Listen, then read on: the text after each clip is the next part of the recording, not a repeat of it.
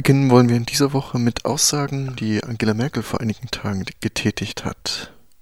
Ihre Kritik an der Urlaubsfreudigkeit der Südeuropäer soll im Fokus der Nachrichten aus der beschädigten Welt stehen.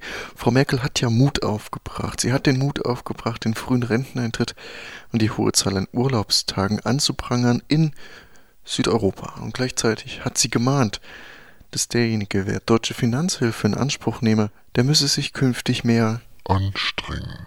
Wie Frau Merkel den politischen Charakter der EU interpretiert, dies bei dieser Gelegenheit auch gleich wissen. Wir können nicht eine Währung haben und der eine kriegt ganz viel Urlaub und der andere ganz wenig. Ganz Südeuropa ist also deutsches Hinterland. Der Euro ist im Grunde eine deutsche Währung, die großzügigerweise auch für andere europäische Länder gelten darf. Jeden Mittagssiest erhalten, trotz des schönen Wetters am Mittelmeer mehr Urlaubstage in Anspruch zu nehmen, als zum Beispiel bayerische oder ostfriesische Eingeborene sich das hier erlauben würden. Derlei zivilisatorische Errungenschaften können Europa in den Augen der Deutschen, in dem Fall von Frau Merkel, nur zurückwerfen.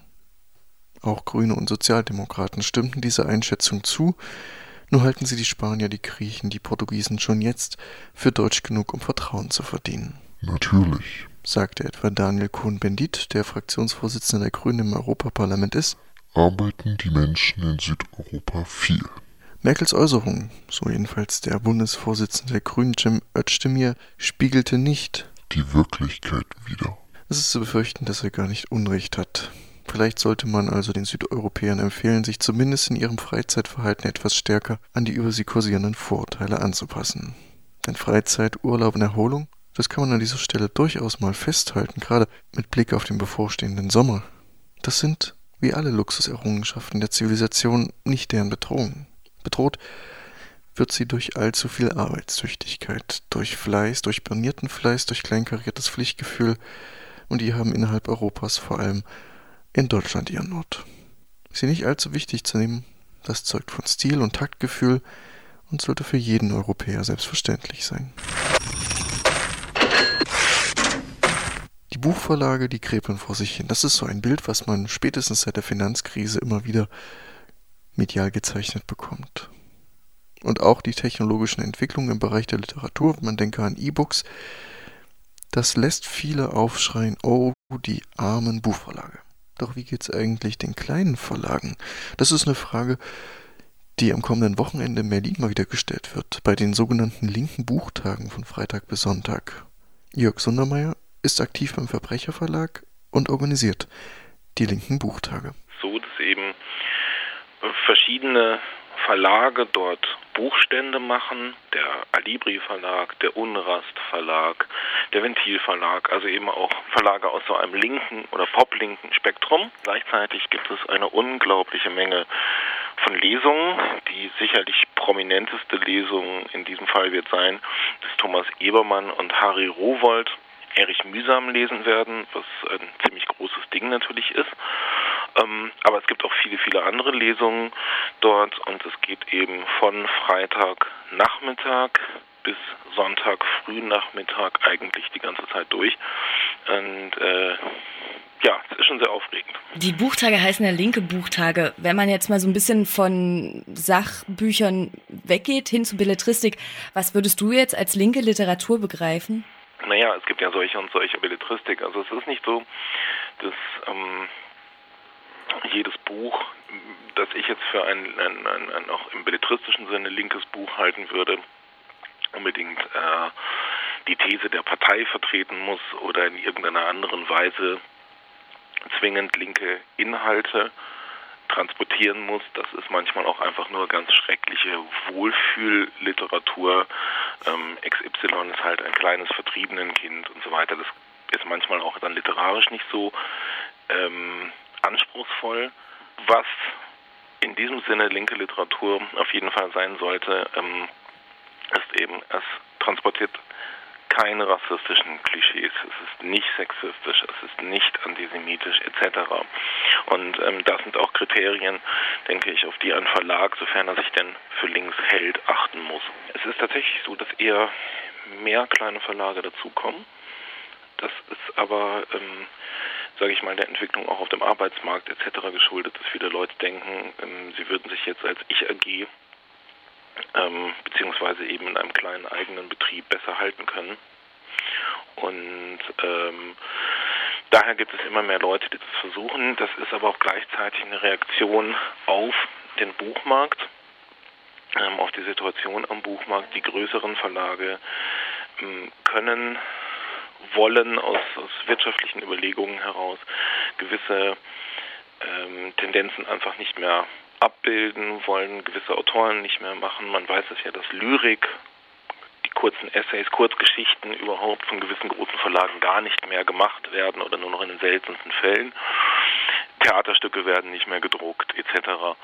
Und ähm, das sind dann eben das sind dann eben Texte, die ein kleiner Verlag auch machen kann, sodass auch aus diesem Grund, aus einem guten Grund, ähm, die Zahl der kleineren Verlage eher zunimmt.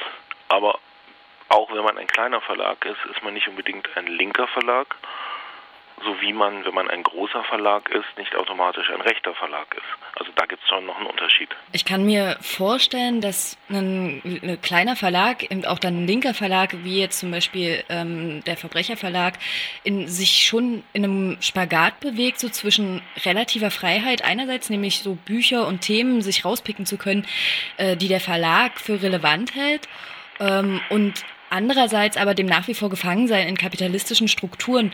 Wie siehst du das jetzt? So würdest du sagen, dass es ähm, so ein kleiner linker Verlag ähm, eine Oase jenseits des Mainstreams ist oder dass er eben schon mittendrin in der kapitalistischen Verwertungsmaschinerie ist?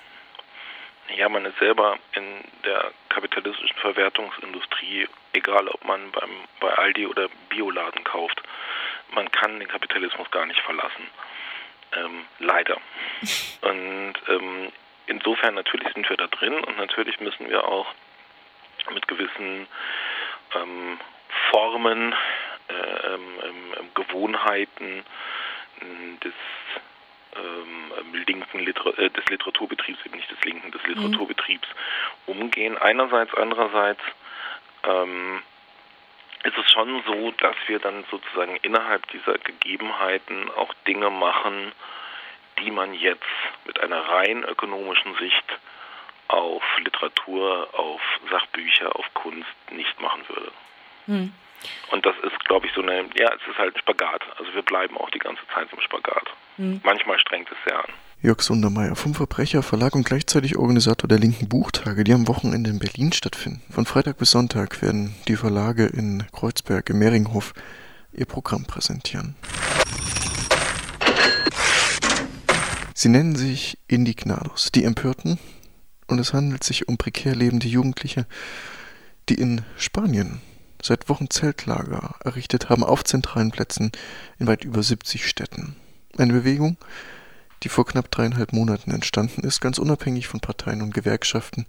Und alles begann mit Diskussionen an der Geisteswissenschaftlichen Fakultät in Madrid. Wir haben eine schwarze Zukunft vor uns mit wertlosen Universitätsabschlüssen und ohne Zugang zum Arbeitsmarkt. Das sagte damals ein Student der einzigen überregionalen Zeitung, die über diese Zusammenkünfte an der Geisteswissenschaftlichen Fakultät berichteten. Andere berichteten, dass sie einen Abschluss hätten und dennoch bis zu zwölf Stunden arbeiten und weniger als 1000 Euro im Monat verdienen würden.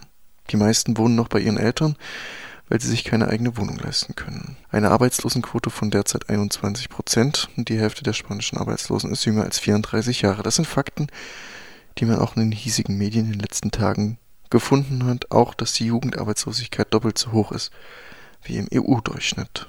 Vor einem Jahr begann dann noch die sozialdemokratische Regierung unter dem Druck der EU mit einer Sparpolitik. Spanier und Spanierinnen müssen länger für ihre Rente arbeiten.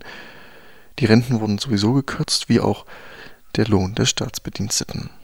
Die größten Gewerkschaften hatten das vor einigen Wochen mit einem symbolischen eintägigen Generalstreik beantwortet, hatten dagegen protestiert, aber mittlerweile hat man all das akzeptiert.